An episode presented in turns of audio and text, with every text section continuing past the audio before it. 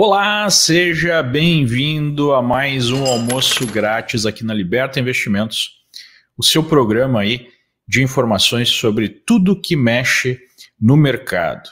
Lembrando que somos aqui é, um programa educacional, né, oferecemos uma discussão sobre os assuntos, mas se você quiser uma assessoria de investimentos, você pode entrar em contato pelo link que acompanha este vídeo. A né? nossa discussão aqui não é nenhuma recomendação específica de investimentos, é um papo aberto aí, educacional, sobre o que está mexendo nos mercados.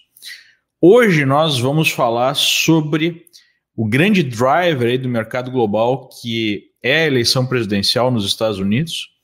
É, nós temos aí Trump e Biden na reta final, e para falar sobre isso, nós temos um convidado super especial. O convidado é o Leonardo Coutinho, é um jornalista, escritor, né? escreveu o livro Hugo Chaves, O Espectro, é, está numa posição privilegiada, está em Washington, né, onde é um observador aí da cena política e tem comentado é, muito aí sobre o que tem acontecendo nos Estados Unidos, especialmente é, nas relações internacionais aí dos Estados Unidos com outros países e um olhar também para a América Latina. Bom dia, Leonardo, tudo bem? Bom dia, tudo bem? Bom dia a todos. Obrigado aí por ter aceito o nosso convite. E eu anuncio o nosso papo, né, fazendo uma introdução sobre o que está em jogo, para as pessoas entenderem, porque as eleições americanas são um pouco diferentes das eleições brasileiras. Na próxima terça-feira, né, dia 3 de novembro, nós teremos eleições presidenciais, eleições por uma parte do Senado, para a Câmara dos Deputados, além de 11 estados que vão definir o governador, e 86 das 99 câmaras legislativas nos estados também estarão sendo compostas por essas eleições. A eleição presidencial aqui nos Estados Unidos é definida pelo colégio eleitoral, ou seja, não é o voto popular direto. As pessoas votam em cada estado e os delegados de cada estado, que depende do tamanho da população do estado, é que elegem o presidente. São 538 delegados. Quem é o candidato que levar mais de 270 é, ganha a eleição. Hoje, os republicanos controlam a presidência através do Donald Trump, controlam o Senado, mas não controlam a Câmara dos Deputados. Nos primeiros dois anos é, de Trump, aí sim nós tivemos o controle absoluto republicano. Né? As pesquisas até o momento sugerem que há uma clara vantagem para Biden, mas elas também indicavam isso em 2016 e de uma certa forma até parecida. Né? As casas de apostas e os próprios movimentos aí do mercado financeiro sugerem é, que Biden tem uma maior chance de vitória. Como é que a gente sabe que o mercado acredita nisso? Porque tem certos setores que são mais beneficiados por um ou por outro candidato. Por exemplo, tem um gráfico aqui, né, eu vou até mostrar na tela para o pessoal, que é, sugere né, o que nós podemos dizer aí de uma percepção do mercado que o Biden tem preferência. Isso aqui é a Core Civic, é uma empresa que opera prisões, né, prisões privadas e que está em forte queda. Por quê? Porque os democratas sugerem acabar com esse tipo de prisão privada, né? ter só prisões estatais. Então, essa seria uma empresa diretamente impactada caso Biden vença a presidência e está demonstrando uma queda, sugerindo que o mercado acredita aí na vitória de Biden. É, mas isso também aconteceu em 2016. Em 2016, essa mesma empresa teve uma forte queda um pouco antes das eleições, né? É, quais dados sugerem aí uma, uma chance, uma possibilidade maior do que essas pesquisas, outros sinais estão mostrando para Trump? É, tem uma das empresas de pesquisa que é a Rasmussen Report, é, que está demonstrando um crescimento forte da aprovação de Trump. Eles fazem um, um, um, daily tracking, né? Nos últimos dias, na verdade, nas últimas três semanas foi de 42% para 52%. E também sugerem uma vantagem em alguns estados-chave, onde a disputa será é, decidida. Né? É, além disso, nós temos a indicação, inclusive o JP Morgan, é, que tem uma casa de análise muito boa, é, diz que olha para um dado que tem pouca gente falando, que é o registro de novos eleitores. E por incrível que pareça, no último ano teve 200 mil mais republicanos do que democratas novos, né, se inscrevendo aí no partido. E eles mostraram que essa é uma correlação forte em relação ao resultado eleitoral, usando as últimas 10 eleições. Enfim, é, pelos sinais tradicionais, como pesquisas, o Biden parece estar na frente. Mas né, a gente foi com o pé atrás com pesquisas e outras sinalizações por conta do que aconteceu em 2016. Qual é a sua visão, Leonardo? É, eu acho que nós. E eu acho, eu, vou, eu uso a palavra acho por prudência e também para determinar que não se trata de uma torcida. Mas eu, eu suspeito que nós estamos diante de uma reedição de 2016. E alguns elementos, pelo menos eu tenho enxergado alguns elementos muito, muito consistentes em relação a isso. Uh, a gente, você citou o problema da, da, das falhas das pesquisas naquele ano. Né? As pesquisas efetivamente mostravam uma vitória muito bem desenhada de Hillary Clinton e essa vitória não aconteceu. Aconteceu. Uh, aliás, vou dar um passo atrás. Aconteceu a vitória de Hillary no voto popular, mas ela perde no colégio eleitoral. É, ser básico aqui, eu peço perdão, pode estar sendo repetitivo, mas vale a pena sempre recapitular que, para nós brasileiros, pode parecer estranho essa questão do voto indireto para presidente dos Estados Unidos, mas ele traz uma sofisticação que é muito interessante, porque, é, na verdade, os Estados Unidos são efetivamente uma federação. Então, na verdade, quem elege o presidente são os estados. Né? Então, ou seja, o povo do, é, é como se ocorresse 50 eleições dentro dos Estados Unidos. 50 eleições. Isso é muito, muito sofisticado para a época que foi criado. Ou seja, cada estado tem o seu poder de, de decisão em relação. Isso não exclui Uh, não exclui nenhuma desses estados da federação, dá eles relevância, os pesos são diferentes, porque também é preciso ter a ponderação demográfica, porque também não poderia ter é, cada estado um voto, criaria distorções muito, muito fortes. Então, seja, não é 100% verdadeiro que o voto é indireto, porque ele é, ele, os estados votam, mas é considerando o seu fator demográfico. Então, isso, nesse aspecto, o Trump ganhou, ganhou pelo colégio eleitoral. O que que, o que, que é, é, me leva aqui a colocar meu pescoço na guilhotina e dizer que talvez tudo isso, todas as previsões possam estar equivocadas? Porque é, as pesquisas eleitorais têm encontrado uma barreira muito, muito complexa e, e, tá, e difícil de ser mensurada, é que é o seguinte, aqui nos Estados Unidos as pesquisas são por telefone. os institutos de pesquisa já saíram algumas matérias a respeito, estão confirmando que muitas pessoas, ao receberem a chamada de instituto de pesquisa, botam imediatamente. O que eu acho que, que, está se passando, e é assim, como observador local, uh, uh, o eleitor do Donald Trump, ele é um eleitor é, que está oprimido, ele está sob ataque de todos os lados. É, existe uma quase uma, uma vergonha, talvez não seja isso a palavra, mas assim, existe um constrangimento, a melhor palavra, um constrangimento de dizer, eu voltarei em Donald Trump.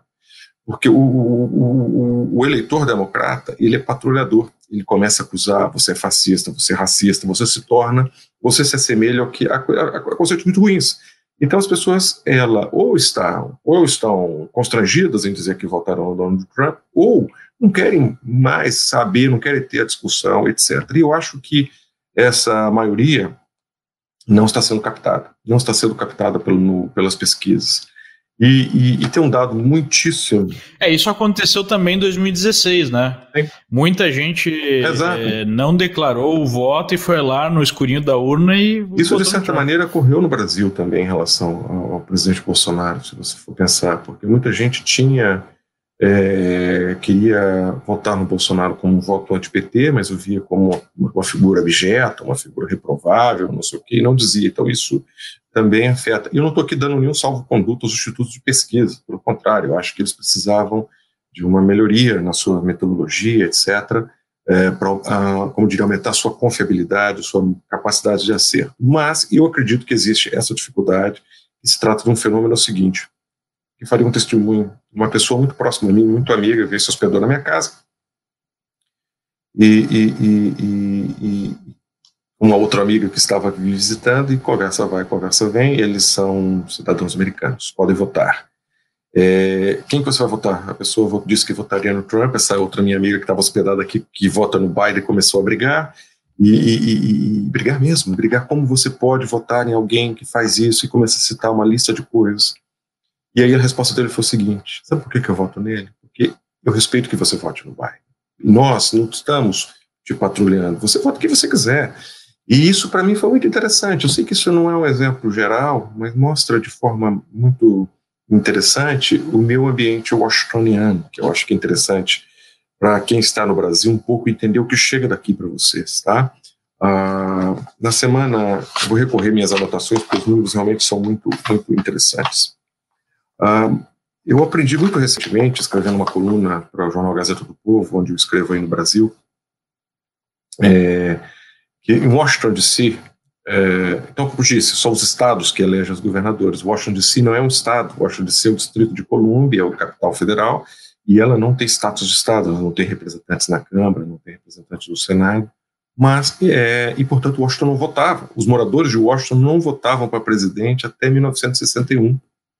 1961 houve uma emenda constitucional que, pela primeira vez, incluiu os eleitores de Washington no cômputo. Atribuiu a Washington três votos no colégio eleitoral e, e os washingtonianos votam pela primeira vez em 1964. Massivamente votaram por Lyndon Johnson. E desde 1964 até hoje, Washington DC nunca é, votou por um candidato republicano. Em todas as 14 eleições subsequentes, foram candidatos democratas. E o menos votado foi o, o, o Jimmy Carter em 1980, com 75% dos votos. É, a Hillary ganhou aí com 95%. Então, e desde 2008, isso é muito importante, a, a, a, desde 2008 a votação passou de 90 com Obama, e foi 92, e daquele ano para cá isso, 92 e 96. E o mesmo se aplica em Nova York, que é uma proporção muito menor, e é, é, é, mas é, está em torno de, de 80%. Okay? Por que, que isso é importante? DC e Nova York são as sedes de tudo que chega para o mundo, sobre, são as lentes do mundo sobre os Estados Unidos. Então, a produção de informação dos Estados Unidos, pelo, pela imprensa, pelos institutos, ela está eu não falo nem como ato de uma fé, não acredito nisso. Ela está condicionada pelo ambiente profundamente democrata em que estão incluídos. Então, as pessoas pensar distinto aqui é, é, é, é, difícil. Então, ou seja, as pessoas estão encapsuladas no ambiente e isso condiciona uh, o pensamento. Uh, então, ou seja, muitas vezes uh, eu percebo que o noticiário é extremamente, extremamente partidário, benevolente, por causa da própria cultura do povo. É crença, é crença. E aí o que acontece? O que, que chega no Brasil? O que chega no Brasil é o que é produzido aqui. Ou seja, os jornalistas que trabalham nos Estados Unidos, eles não cobram nos Estados Unidos, eles cobram a imprensa americana. Ok? Então, eles leem e reproduzem, e é o mesmo se passa em relação dos correspondentes estrangeiros no Brasil.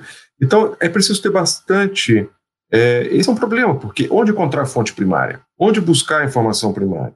Então, seja, é, eu, então, seja, há grandes chances de que Donald Trump vença essa eleição, não vai ser uma lavada, tá? porque isso era o cenário de janeiro, pré-coronavírus. Efetivamente, a Casa Branca cometeu alguns erros na condução é, da pandemia, ah, deixou-se fragilizar, foi, isso se foi instrumentalizado após o caso do Floyd, sobretudo combinando com a questão racial, é, e, e é, o Donald Trump tem problemas, tá? que pode lhe custar a eleição. Tá? Não vão dizer, ah, esse Leonardo está garantindo a vitória. Não, mas eu não me surpreenderia. Eu não, eu, eu, eu, estou mais para a vitória do Trump que para a derrota.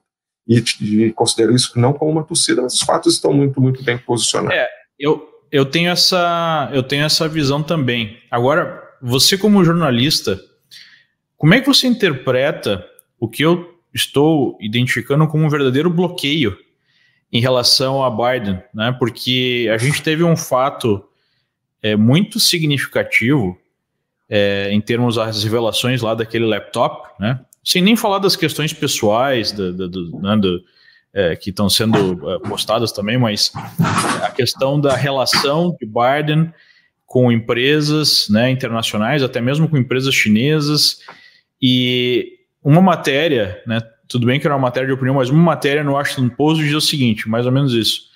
É, nós devemos tratar é, essas revelações do laptop do filho do Biden como uma campanha de desinformação externa, mesmo que provavelmente ela não seja. Como é que você explica é, a imprensa em geral né, adotar essa postura dessa forma? É, Leandro, eu acho que volto. Excelente pergunta, conecta com a minha, com a minha questão da bolha, da bolha democrata em que estamos, pelo seguinte: eu vou re relembrar. Donald Trump foi eleito em 2016 uh, ah, e o mundo foi, foi pego num susto. Né? As pessoas imaginaram que o mundo mergulharia nas trevas, né? O, a imprensa seria sucessora. Ah, o, você citou o Washington Post o Washington Post colocou um subtítulo em cima do seu, do seu na home, na home não, perdão, na, na, front, na página da capa. É, é, na headline né, do é, jornal. Exatamente, a democracia morre na escuridão. Isso estreou. É parecido com o que a Folha de São Paulo fez no Brasil, né? É. E a democracia morre na escuridão a, porque se entendeu que os Estados Unidos entrariam numa a distopia local, as pessoas perderiam a liberdade, a imprensa seria destruída, etc. E aí o que aconteceu? Os jornais entraram em catarse total, medo, mundo assustado, e começaram a, a, um processo muito, de radicalização muito intensa dentro das relações, na abordagem política a, a, temperança que existia antes, o zelo, o cuidado, foi se desmantelando e os jornais efetivamente assumiram uma posição. Isso é muito, muito claro. É, e, e, e, eu não condeno, até topo que eles tenham uma posição, que eles sigam, é, mas precisam ser mais honestos com essa posição, mais transparentes com essa posição em relação ao seu leitor e às pessoas. Não ficarem aí, afirmando que eles são isentos, né? Exatamente, inventar essa besteira de agência de checagem, checa o que querem, dão um selo de autenticidade para o que querem. É, é, eu entro nisso no passo seguinte, vai responder a questão do Hunter. Na eleição de 2016, uh, o escritório da, o gabinete, o comitê da Hillary Clinton contratou um, uma agência de Washington chamada Fusion GPS, formada por ex-jornalistas do, Washington Post, do Wall Street Journal, é, é, que trabalham com investigações privadas, e esse pessoal subcontratou um espião do MI6 é, na Inglaterra e fizeram o famoso uh, dossiê da Russia, Russia Collusion, que mostrava que Trump tinha sido filmado em situações de, de, de é, bem constrangedoras, um quarto de hotel na Rússia com prostitutas, teria cenas escatológicas, fotografias sobre isso, uh, que teria tido reuniões russas, etc. E tal. Esse documento foi entregue assim, em folhas de ofício, como recebeu a rascunho aqui, e tentaram passar isso pelas redações em geral. Mas como as pesquisas diziam que a Hillary ia ganhar, ninguém marcou nessa besteira, porque sabia que aquilo não tinha capacidade nenhuma de ser checado. Ninguém conseguiria checar aquele negócio. Mas Trump venceu. E nesse ambiente de medo em que as pessoas da imprensa estavam, um site aqui chamado BuzzFeed, que é mais, eu diria que tinha controles mais frouxos com... Sim, seria um tabloide digital. Uhum, é, controles bem frouxos com, a, com, os critérios jornalísticos, publicou o, o, o dossiê.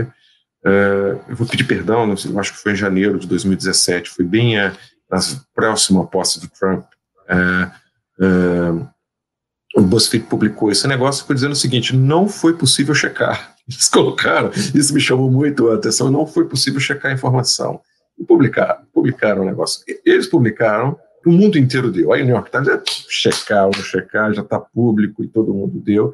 Esse troço infernizou a vida de todo mundo e gastou milhões de dólares em investigações e chegou à conclusão de que aquilo não aconteceu. Era Inclusive, eu, eu, eu, vi um, um, relatório de uma jornalista chamada Sarah Carter dizendo que foi a história mais divulgada na, é, na história do jornalismo americano. Nesses dois anos do, do, Trump, foi a história que mais recebeu atenção, tanto da mídia impressa quanto da mídia televisiva. Eu estava embarcando para os Estados Unidos, foi quando eu cheguei, eu cheguei nos Estados Unidos na, no início do governo Trump, eu cheguei aqui no mês de março de 2017, meu executivo na Veja, eu era, eu era da Veja naquele momento, me disse, ah, que sorte, você vai cobrir o impeachment de um presidente.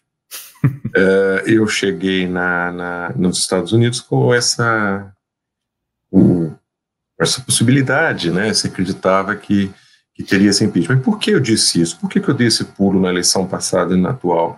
Observe, o computador do Biden, é, do, do, Hunter Biden, foi parar na, nas, eu não sei como, eu confesso que eu não li as notícias brasileiras sobre isso, é, mas é, não sei se eles deram adequadamente a história, mas o computador do Hunter Biden foi entregue. Brasil foi que fazia parte de uma campanha de desinformação russa, é, ou seja, é a versão dos democratas. Não, o que acontece é o seguinte, o computador do sujeito foi entregue numa oficina é, para manutenção e ele não voltou para buscar. E o sujeito, quando acessou o computador encontrou o material que encontrou, fez duas coisas: uma cópia para si e outra, ele, ele entregou o, o, equipamento completo, era um Mac, entregou o computador para o FBI. Ele tem os documentos que o FBI recebeu. Pense só, o FBI recebeu esse, esse material é, em meio às investigações, exatamente. Ah, só um parêntese. Depois do, da questão russa é, ter fracassado no, no, no, Congresso americano, Nancy Pelosi comandou aquele grande show que tentaram, que conseguiram efetivamente aprovar uma, uma um possível processo de impeachment lá do Trump na Câmara Baixa e foi rechaçado no Senado é, é, por parte do que a influência na Ucrânia, né? E olha que complexo isso que está acontecendo. Nesse momento, o FBI deu parecer de que existia risco, que existia várias informações, tendo já nas mãos o computador do Hunter Biden. Uhum que está acontecendo nos Estados Unidos realmente é muito esquisito, é no mínimo, é muito complexo pensar que o, presidente esteve diante de um processo de impeachment e a sua principal agência de investigação interna, que seria a Polícia Federal dos Estados Unidos, tinha uma prova forense nas mãos e isso não foi usado. E, e é Ou muito... seja, só para só resumir para o pessoal que está em casa, né? O Trump foi acusado de pedir uma investigação contra o Biden na Ucrânia e ele foi impedido no, na Câmara dos Deputados, não no Senado, né? No Senado, por ter maioria republicana, porque se não tivesse, ele seria impedido. Essa é a verdade. Sim. É, é, e agora né, sai a informação, a comprovação de que, de fato, ele estava correto em pedir por essa investigação, porque há sérios indícios de corrupção ali. Esse é o não, ponto, né?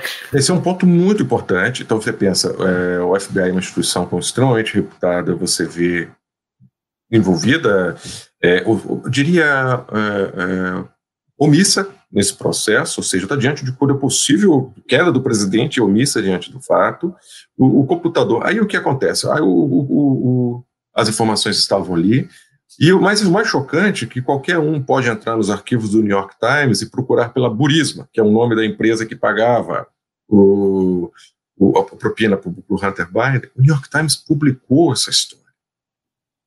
Uhum. Entende? Então vem com papo. Publicou essa história lá atrás, quando o Biden ainda era presidente, era vice-presidente, perdão.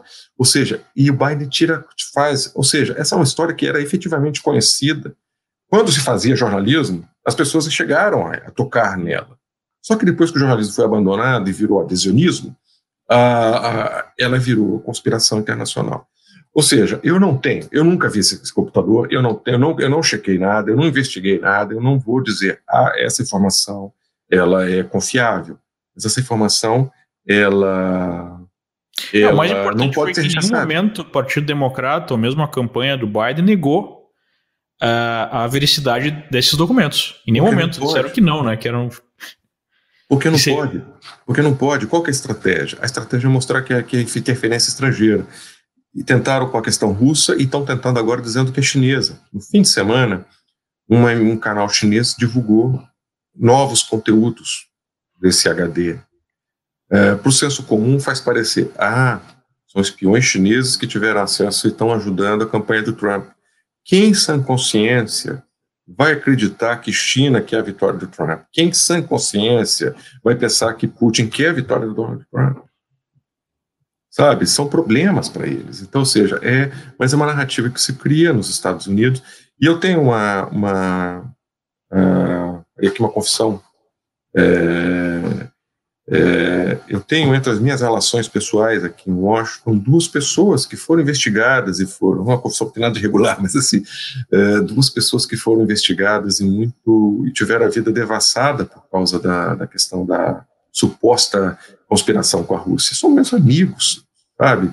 Um deles extremamente patriota, um, um ex-militar, uma pessoa que, que, que eu reputo é, total confiança, e ele me narra a história do como as coisas se deram. Ele atuou na campanha do presidente Trump no primeiro na primeira, na primeira, na primeira disputa, e ele teve a vida destruída. Teve a vida destruída, as finanças destruídas, porque os custos com, com advogados, e ao final ele foi inocentado. Mas, enfim, é, é, é, não, nesse mundo as pessoas não têm limites, ou seja, passa o contrator por cima, não tem limite. É que quando a polícia, a justiça viram um ente político, realmente é algo bastante complicado. É. Agora, por que, que a gente está falando disso tudo, né? O pessoal que está nos acompanhando aí, que, qual é a relação dessa questão toda com o mercado? É, eu estou aqui nos Estados Unidos há alguns anos e eu creio que a principal vantagem competitiva né, dos Estados Unidos no mundo é justamente o seu sistema democrático, a sua república. Né? Isso acaba derivando todo o ambiente onde é possível se desenvolver o mercado pujante que a gente vê. A Bolsa de Valores é, é, mais valiosa do mundo, né? concentra mais de 50% dos negócios é, em ações ou em outros títulos é, do planeta. A gente tem mais da metade da, da riqueza é, mundial né, aqui nos Estados Unidos. E tudo isso, na minha opinião, deriva de um sistema político pujante, do uh, rule of law, e assim por diante. E a gente está vendo indícios aí, né, é, desse, desse sistema americano em risco. É, e vamos fazer um cenário aqui, né, de vitória de Joe Biden. É, e a minha pergunta para o Leonardo Coutinho seria: é, qual será aí, na sua percepção, e acompanhando aí mais de perto, né, no centro do poder, qual será a voracidade aí é, dessa nova esquerda americana, que é bem mais é, radical, em buscar mudanças profundas no sistema americano. Por exemplo, em relação a impostos, em relação ao aumento do tamanho do Estado, em relação a mexer no próprio sistema de, de, de justiça. É, como é que você está enxergando isso?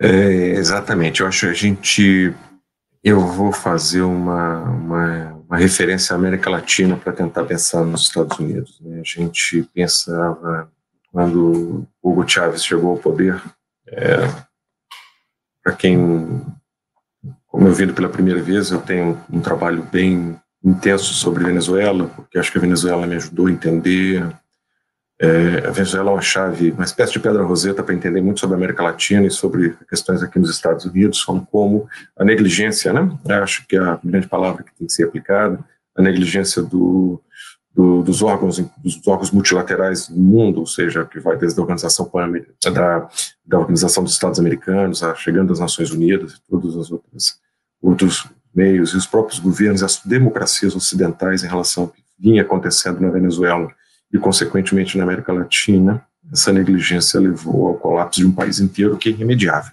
Né? Eu entendo que uh, não há, não há, não vejo uma inflexão recente. Eu acho que a Venezuela se cubanizou. Agora, uh, e por que eu, eu vou a esse caminho? A questão dos Estados Unidos. Os Estados Unidos são uma potência admirável. É, conseguiu construir várias coisas, são uma lanterna, vários aspectos para a nossa cultura Uh, mas isso criou a impressão de que ela é inoxidável, né? é uma potência indestrutível nos seus seus pilares, seus valores fundamentais.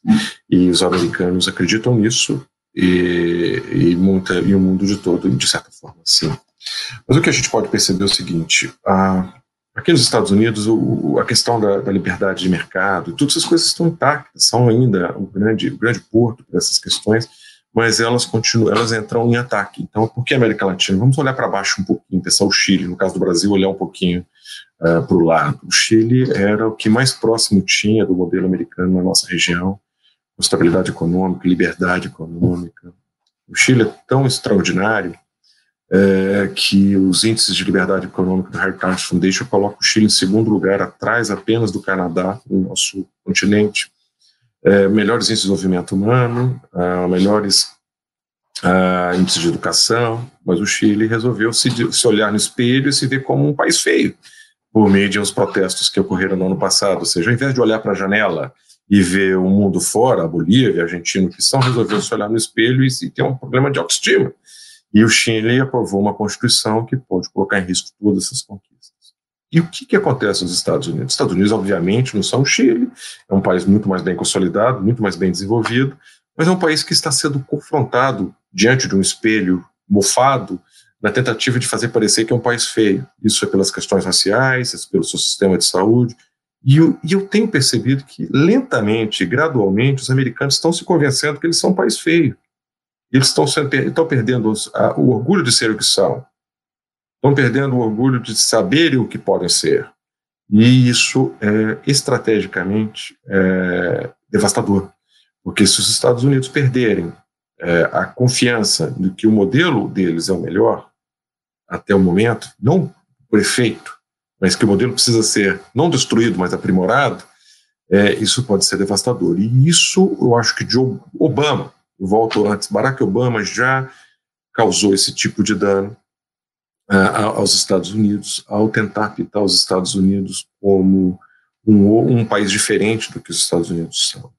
O Obamacare, por exemplo, é, é, é, é, tem sua, sua, seu fundo humanitário, vamos dizer, que ajuda as pessoas que não tinham acesso ao sistema de saúde, é, traz uma justiça social, mas é um, é um programa construído sem que talvez fosse necessário. Não sou, não entrarei no mérito se deveria ou não, mas eu vou entrar numa forma construído de uma maneira extremamente responsável, com as finanças do país, extremamente paternalista, porque distribui sem nada em troca, e extremamente injusto com o cidadão americano.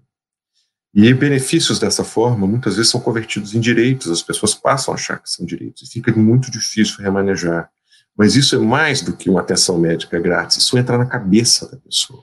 Isso é, entra. É aquela, aquela lógica, né? Uma vez que você ofereça bolsas, você não tira mais essas bolsas. Isso entra na cabeça da pessoa. Então, é, isso vai te tirando a sua, a sua, seu desejo, a sua vontade de ser protagonista, de se construir as suas próprias, as suas próprias mãos. É o valor, né? O fazer-se aqui, fazer América. Isso, isso as pessoas têm um pouco sendo, sendo é. contaminadas por, essa, por esse paternalismo. Eu falo, eu falo com meus amigos de, é, né, de, de Wall Street em geral, é, e a visão é mais ou menos a seguinte não, é esse pessoal mais jovem aí do partido que está mais radicalizado, mas é, o Partido Democrata não vai se radicalizar, é, vai ter aí um pouco mais de imposto, vai ter um pouco mais de benefício social, mas é, é business as usual, é, não precisa se preocupar tanto, né?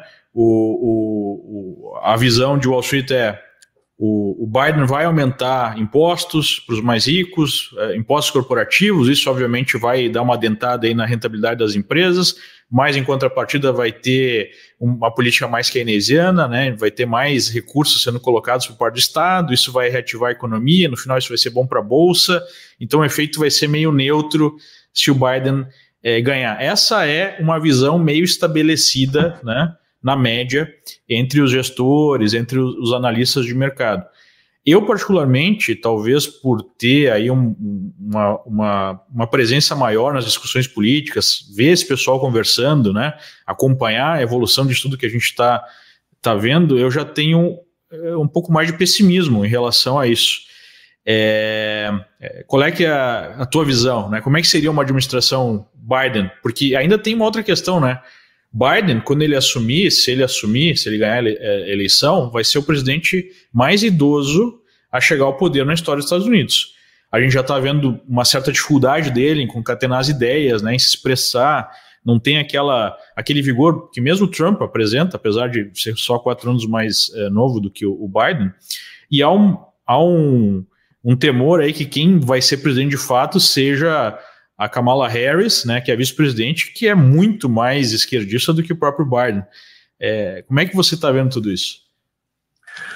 É, a questão é a seguinte, então, ou seja, essa mudança do Obama entra, entra o que Biden propõe. O Biden propõe, é, eu acho que é uma intensificação de um processo que já vinha em curso, que talvez dizer. Eu acho que é o seguinte, Leandro, eu concordo é, eu concordo 5% com seus amigos de Wall Street, 95% eu suspeito que esteja equivocado, arrogante eu aqui, me desculpe, mas pelo seguinte, é evidente que o partido, que, que os democratas não vão se converter num PSOL americano.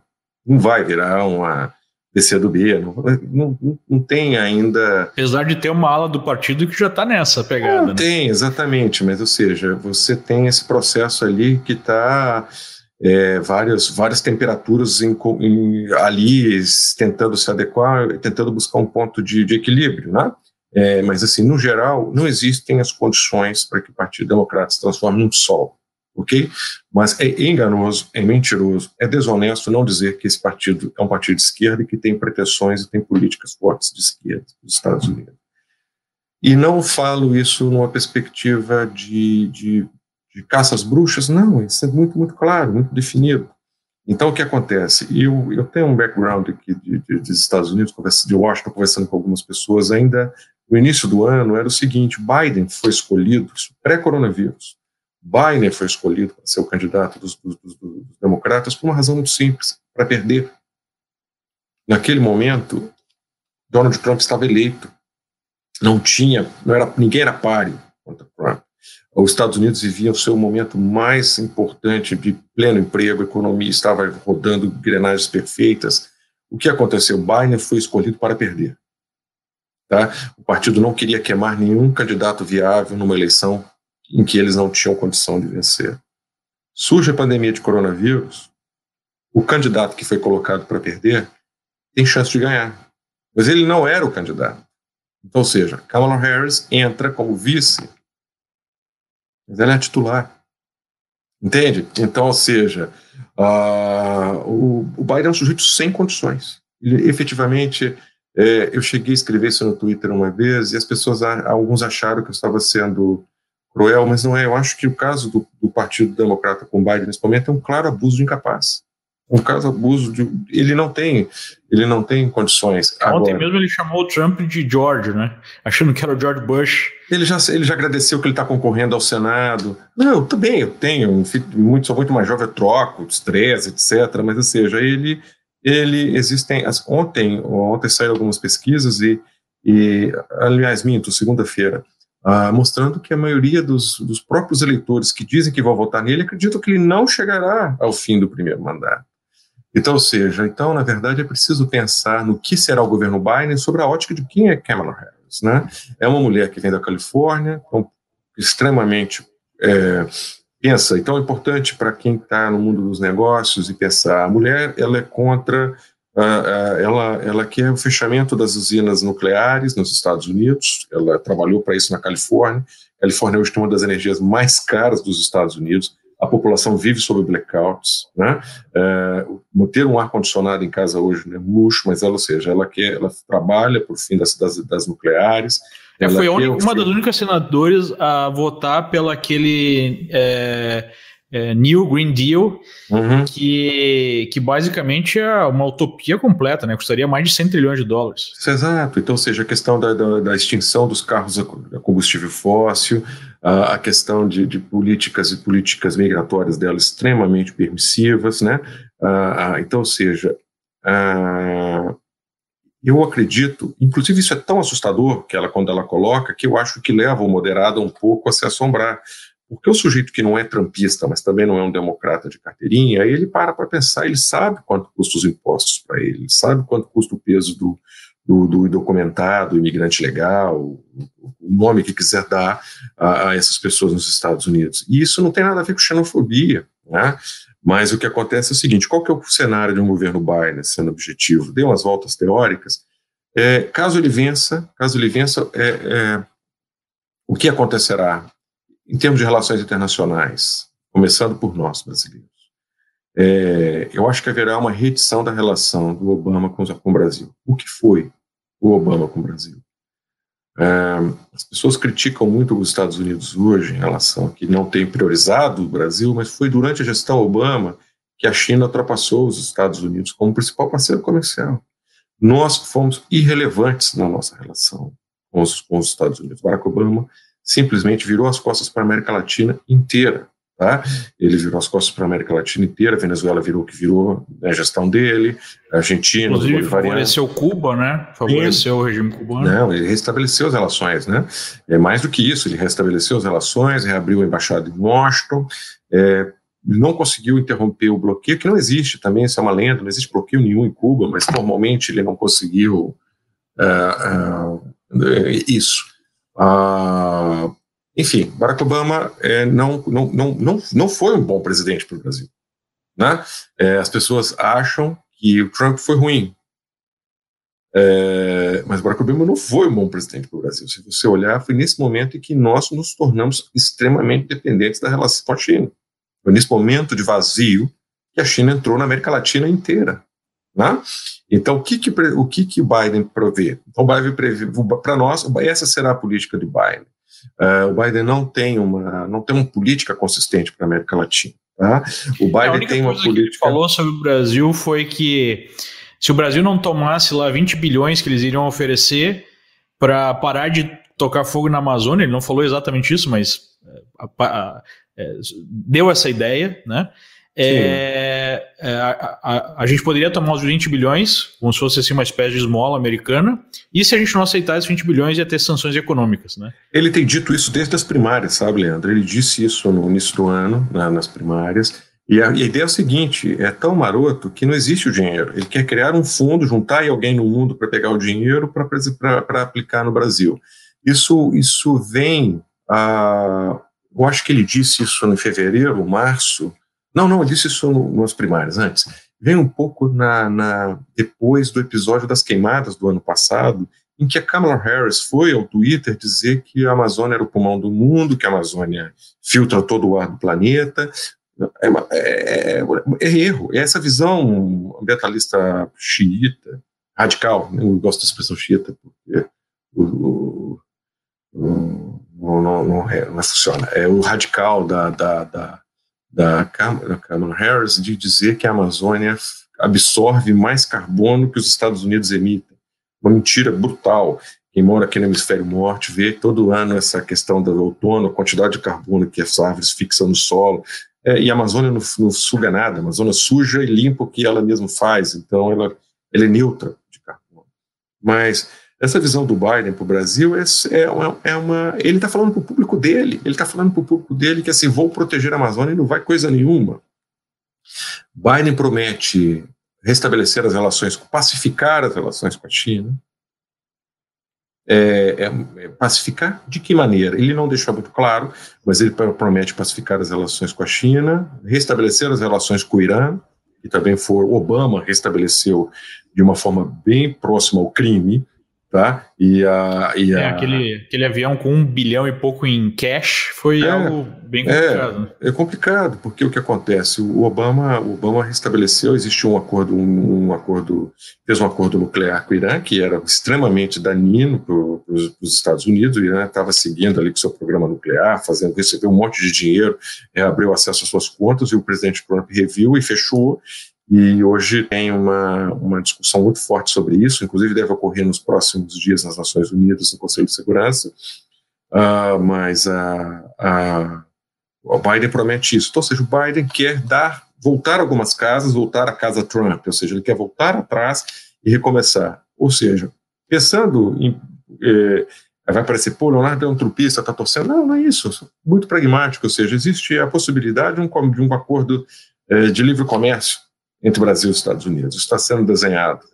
Esse acordo tem a menor chance, não tem a menor chance de sair numa gestão Biden. Não sairá numa gestão Biden.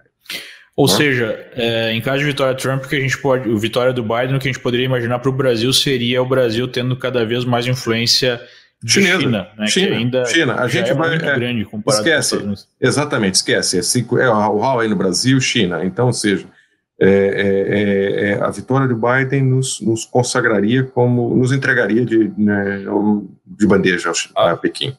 Agora, Leonardo, uma das coisas que o mercado teme, né, que é um cenário possível, é, é uma eleição contestada. Né? É, essa questão da epidemia mudou também a dinâmica de votação e a gente tem a maior votação por correio na história aqui nos Estados Unidos. É, a mídia em geral e até as redes sociais têm insistido na tese de que votar por correio é 100% seguro, que não tem problema nenhum, é, e o Trump tenha é, alertado né, sobre a possibilidade de, de fraude. É, e a gente já viu algumas evidências é, de fraude.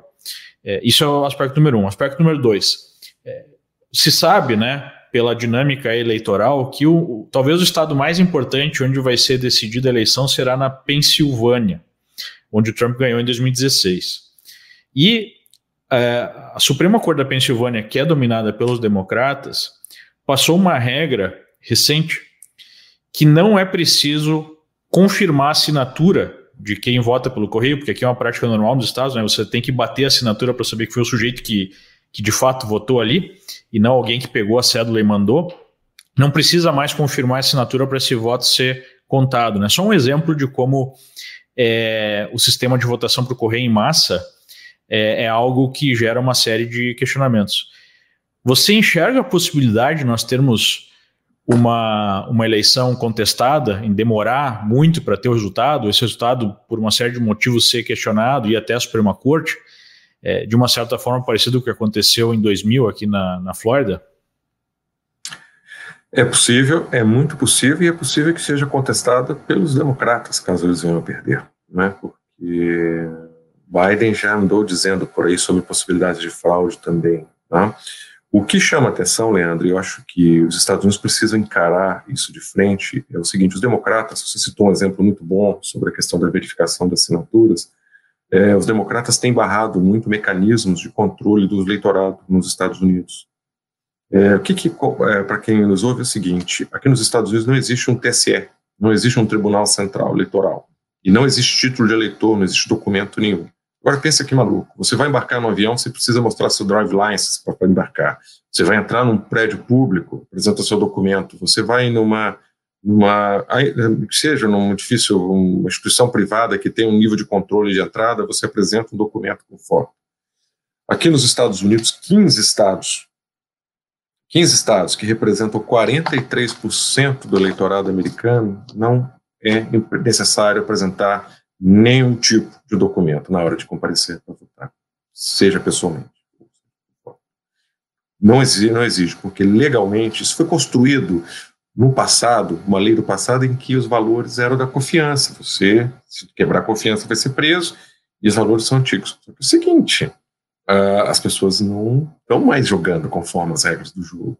É, e... o argumento dos democratas para fazer isso é dizer que teve muita uh, supressão de votos no passado, até por conta da questão racial. É, não pode, vai, vai, exigir o documento. E outros 14 estados você pode mostrar uma, um, um, comprovante de endereço e, e você vota, né, para dizer, ah, meu nome está aqui. Então, eu estou falando de 57% dos eleitores americanos podem votar sem nenhum tipo de comprovação da própria identidade. Isso não dá. Né? É, é, é, é, então, seja, eu acho que mais do que o próprio voto, o próprio voto. É, nesse sentido, o Brasil é bem melhor, né? Bem melhor. Aspecto, pelo menos. Ele, o Brasil não está 100% pela falta da. Não dá para auditar os votos brasileiros. Tá? O é. voto brasileiro, para ser 100%, teria que ter o seguinte: o sujeito votava, ele recebia um extrato do próprio voto, ele veria o voto dele, dobrava e botava numa urna de lona. Numa dúvida, você proteja os dois números. É, você não vai acreditar. Venezuela é assim, melhor do que. Tudo bem, porque a fraude na Venezuela não é no sistema, é, no, é nas pessoas. É, mas, enfim, eu esse é papo para outro dia. Mas uh, aqui nos Estados Unidos, o que acontece? O sistema de correios é fraudável. Claro que pode ser fraudado, mas mais do que tudo, o sistema inteiro é muito ruim. O sistema eleitoral americano é muito ruim. Em Washington DC, quem conhece a cidade, você atravessa o Rio Potomac, você está no, em Virgínia, você sobe um pouquinho, chega em Bethesda, Maryland. Se o sujeito morou em Maryland e não fez registrado para votar em Maryland, e tiver registrado para votar em Virgínia, e tiver registrado para votar em Washington DC, de carro, em duas horas ele circula nos três estados e vota. Isso é crime, crime federal. E vota. E o voto dele não vai ser detectado como fraude, porque as contas, a, a, apuração é feita de forma estanque nos três estados, três, dos dois estados e no Distrito de Colômbia. É maluco. Então, ou seja, é, então os Estados Unidos precisam de uma reforma eleitoral.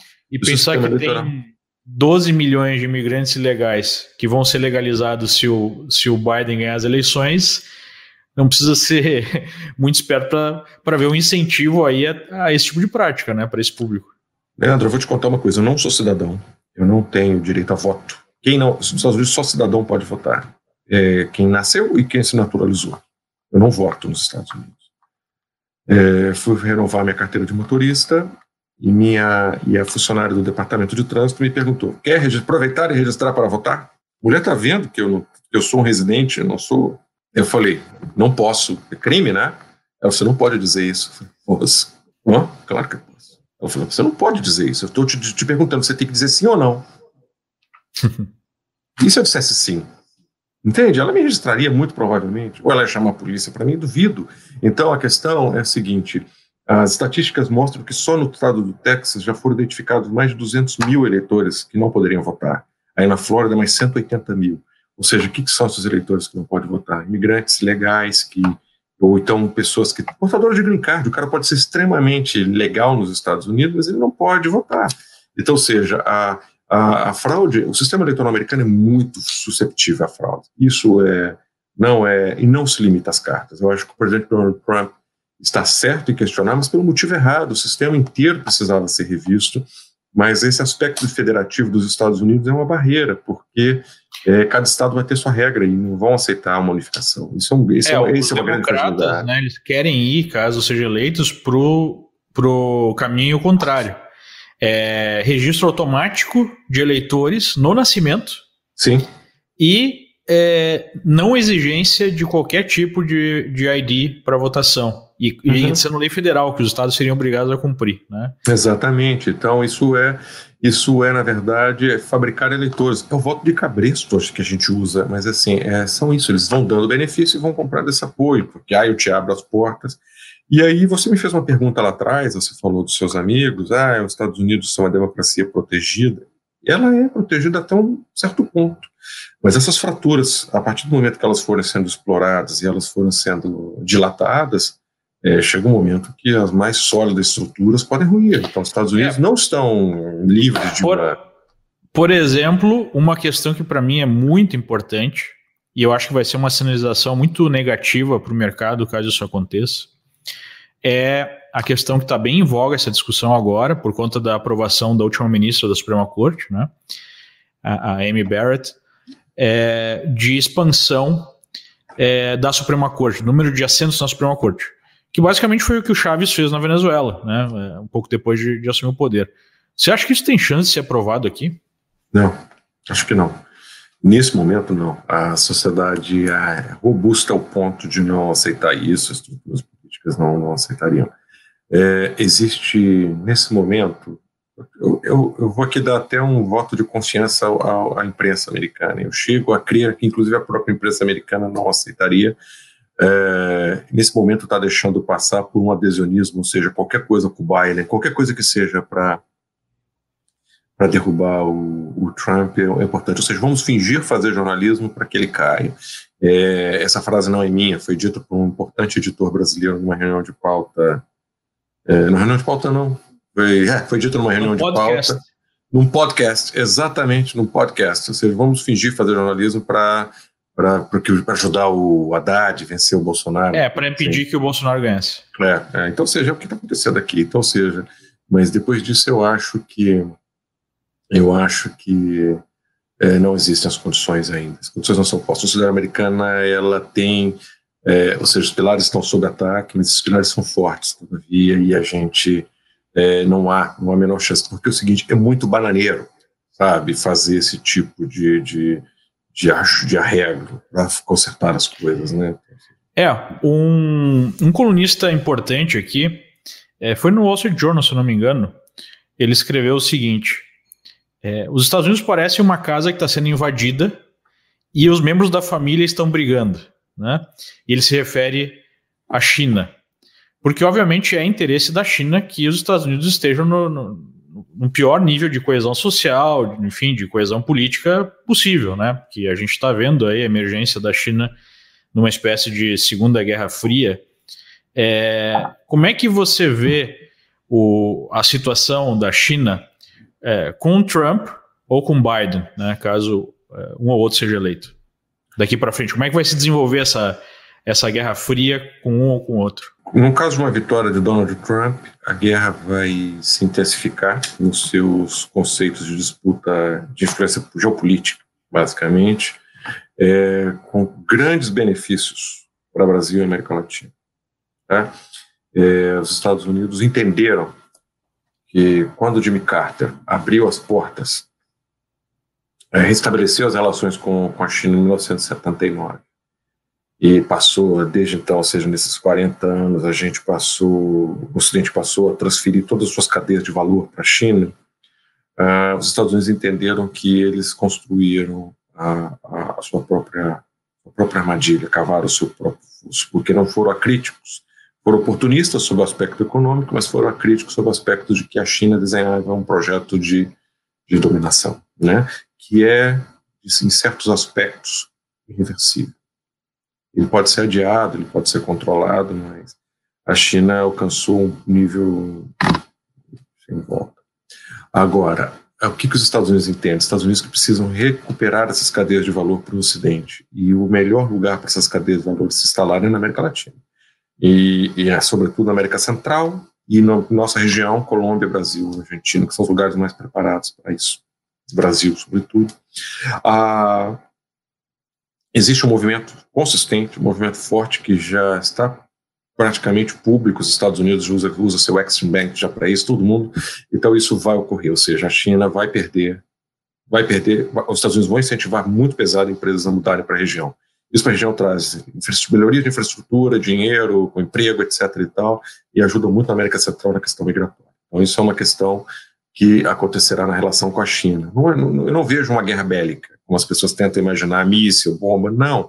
É, é, é, é uma pressão por, por interesses, por briga, vai passar por tecnologia, 5G, sanções, é um, essa tensão dos Estados Unidos tentarem Pode acontecer a invasão de Taiwan, não, na sua opinião?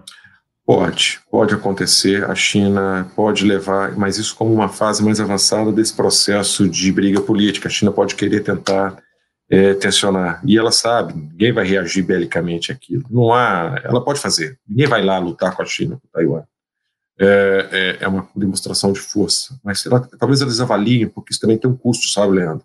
O coronavírus, por exemplo, trouxe muito ganho financeiro para a China, mas teve um custo de imagem muito forte para Pequim também. Então, ou seja, existe, os chineses estão muito uh, pagando um preço muito caro por essa pelo, pela, pela questão da, da eclosão do, da, da, epidemia dentro do país, da má gestão deles, por eles terem escondido isso, e, sobretudo, pela diplomacia violenta que eles passaram a assumir na Austrália, no Brasil, em relação a. É, Hong Kong é o maior exemplo, né? Simplesmente tratoraram. Exato. Então, ou seja, na Suécia, os embaixadores afrontando as autoridades, viraram realmente eles assumiram que não existe soft power na China, sabe? Então, ou seja, esquece esse papo.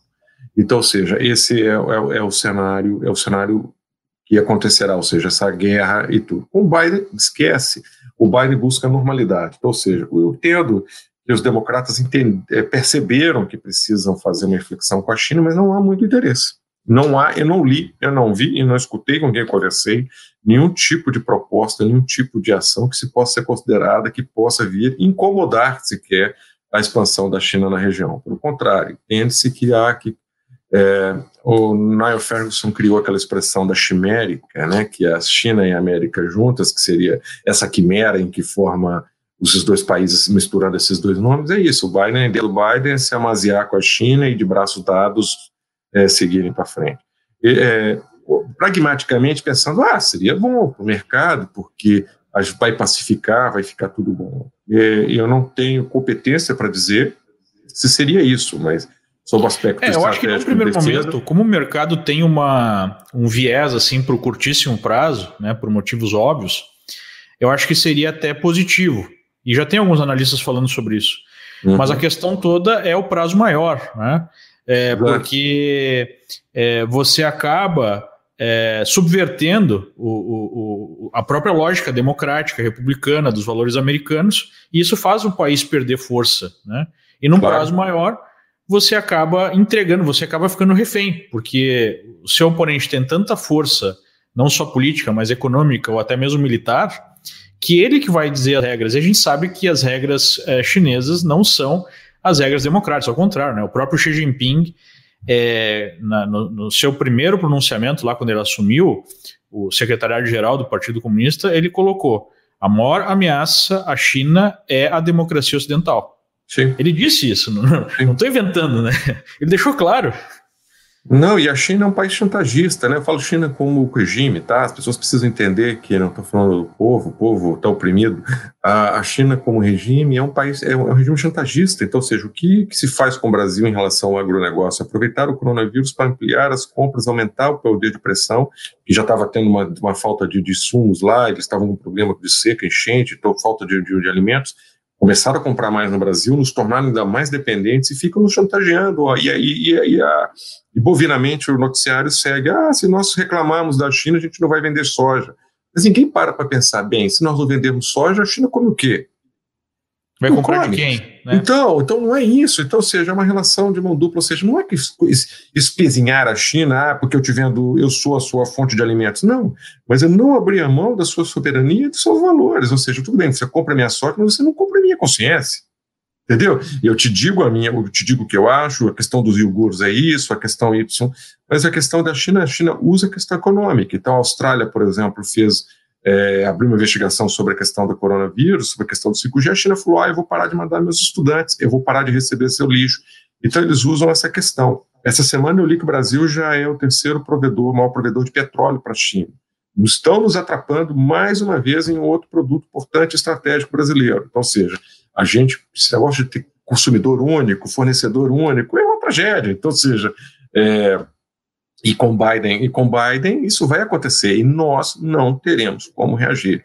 E vou dar um volto de novo à nossa querida América Latina, Argentina. A Cristina Kirchner no final do seu ao longo do seu último mandato, que terminou em 2015, é, ao longo do seu último mandato, ela endividou a China, endividou a Argentina com a China de uma forma extraordinária. E no final, bem no final, o embaixador chinês em Pequim é, perdão, embaixador chinês em Buenos Aires, que por sinal esse mesmo senhor que se encontra hoje em Brasília, é, foi a, a Cristina Kirchner, levou um pedido para a construção de uma base de recepção de sinais satelitais na Patagônia, em Jujuy. A, a Cristina fez um convênio de tecnologia, construção de uma base científica e tal, é, é, Macri assume a presidência naquele, naquele final de 2015, e em 2016 o Macri chama o, o Yang, Yang Warming, acho que esse é o nome dele, para discutir o contrato, porque estava tendo um problema, a base estava sendo em construção e ninguém argentino tinha acesso, nenhum inspetor, nenhum fiscal, ninguém podia entrar na base, ele queria rever o contrato, o embaixador, claro, presidente, pode rever o contrato, olha, só se lembre de ler a cláusula tal lá, a cláusula tal dizia, olha, qualquer ajuste no contrato significa na renegociação de qual, todos os outros contratos. Ou seja, o Macri se viu no meio de uma armadilha, que é o seguinte, é, é, todos os empréstimos e financiamentos poderiam ser é, juros renegociados, outros prazos, e ele se viu numa perda de soberania brutal. Hoje a China tem a sua maior base de recepção de sinais de satélite, que formalmente é para ciência e uso civil, instalada na América do Sul, é, na cidade, na Argentina, na Patagônia. Na verdade é uma base militar, né? É uma base militar, ela é controlada por militares. Na China não tem muita diferença. Chama Academia Militar de Ciências, os cientistas e os militares atuam juntos, ou seja, tem uma base ali que ninguém sabe o que, que é, são torres enormes de recepção de satélite que pode estar conecta, chupando informações. Pode, ninguém sabe. Nenhum argentino pode entrar lá. Nenhum argentino pode entrar. Então, ou seja, no, e aí o Alberto Fernandes chega e está tudo bem. Então, ou seja, é, e hoje a Argentina é o principal parceiro comercial da Argentina, tendo superado o Brasil. É, ah, mas você é anti-China? Não, não se trata de ser anti-China, anti a favor dos Estados Unidos. Não, se trata de ser soberano, no sentido que nós temos que saber o seguinte: quais são os valores com os quais comungamos? Quais são, qual nível de dependência nós temos que ter. A China está avançando muito, precisamos ter cuidado, porque não é virar as costas para a China, não é ser infantil é. em dizer que não se negocia com a China. Não é isso, mas é o seguinte: como? De que maneira? Quais são as salvaguardas? E nós não temos. Para mim, só para finalizar, né, como uma última uh, pergunta, colocação aqui, para mim é impressionante como, de uma maneira geral, a imprensa brasileira, influenciadores, é, questionam qualquer coisa que envolve relação com os Estados Unidos, né? Há um anti-americanismo assim profundo, mas não questionam nunca qualquer coisa relacionada à China. Basicamente, a China já vem a resposta para não, mas ó, eles são grandes, eles compram nossas coisas, então a gente não pode brigar com eles. Né? E além disso, tem várias coisas boas em relação ao regime deles que a gente não tem, né? porque eles conseguiram tirar não sei quantos milhões da pobreza, blá blá blá. Então é impressionante essa dupla né, é, reação quando se fala em proximidade com os Estados Unidos, que hoje é, é muito pouca, né? É, e quando se fala da China, que basicamente hoje domina internamente a política é, brasileira tem é, interlocução com o Congresso, com a cúpula do Judiciário, mesmo dentro do Executivo, entre os militares, né, há uma certa simpatia pela China, então é, é, é impressionante. Como é que você explica esse, esse, duplo padrão? Eu tenho uma tese que é muito simples. Eu acho que é o seguinte: é, você se lembra quando disse que Trump foi eleito, a imprensa se assustou e queria até ser contra o Trump? A coisa aconteceu no Brasil em relação ao presidente Jair Bolsonaro porque é o seguinte, ah, isso foi muito, muito proveitoso para a China, tanto em relação ao Trump quanto em relação ao Bolsonaro, ou seja, tudo, qualquer coisa que seja contra ah, esses presidentes, não interessa se é mal ou ruim, se é contra, estamos juntos, porque é uma questão de, de, de atacar. Então, ou seja, a questão, a preferência pela China não está associada à China, sim, é uma rejeição aos Estados Unidos de Trump e uma rejeição ao Bolsonaro, que são vistos como uma, uma coisa só.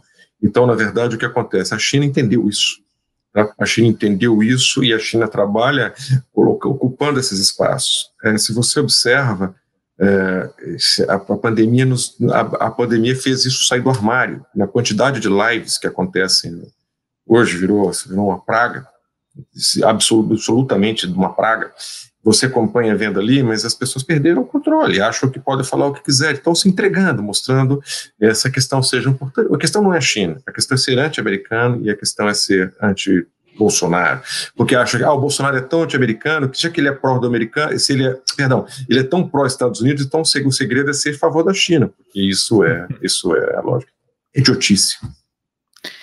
É, acho que isso explica uma boa parte desse comportamento uhum. e também, obviamente, tem interesses aí, né? é, específicos. Não, também, obviamente, tem, tem, tem, nós temos veículos de comunicação associados, uma série de coisas, vários think tanks financiados. Tem muito dinheiro, né? Os chineses têm muito, muito dinheiro. dinheiro claro, muito dinheiro, mas eu te digo o seguinte, eu falo mais como core, se pensando o próprio repórter, o sujeito que está, que vai na rua, o que faz a entrevista, não o dono. Os caras estão nessa, entendeu? Então, seja, é um negócio quase subjetivo, é o seguinte, você está contra ele, eu estou também, entendeu? Então, seja, Agora, obviamente, estão negociando muito dinheiro, tá? Estão negociando dinheiro, estão patrocinando, é só ver quem patrocina, sabe? Nunca vi alguns nomes surgem, nomes surgem, você vai ver, é, é um negócio impressionante. impressionante. Legal. Alguns avisos que eu preciso dar aqui, pessoal. É, estamos chegando à reta final do programa. Em primeiro lugar, né, se você quer aproveitar esse cenário, porque onde tem riscos, a gente tem também oportunidades e proteger a sua carteira de eventuais volatilidades por conta do cenário eleitoral, fale com um dos nossos assessores, é só você clicar no link e acompanha o vídeo.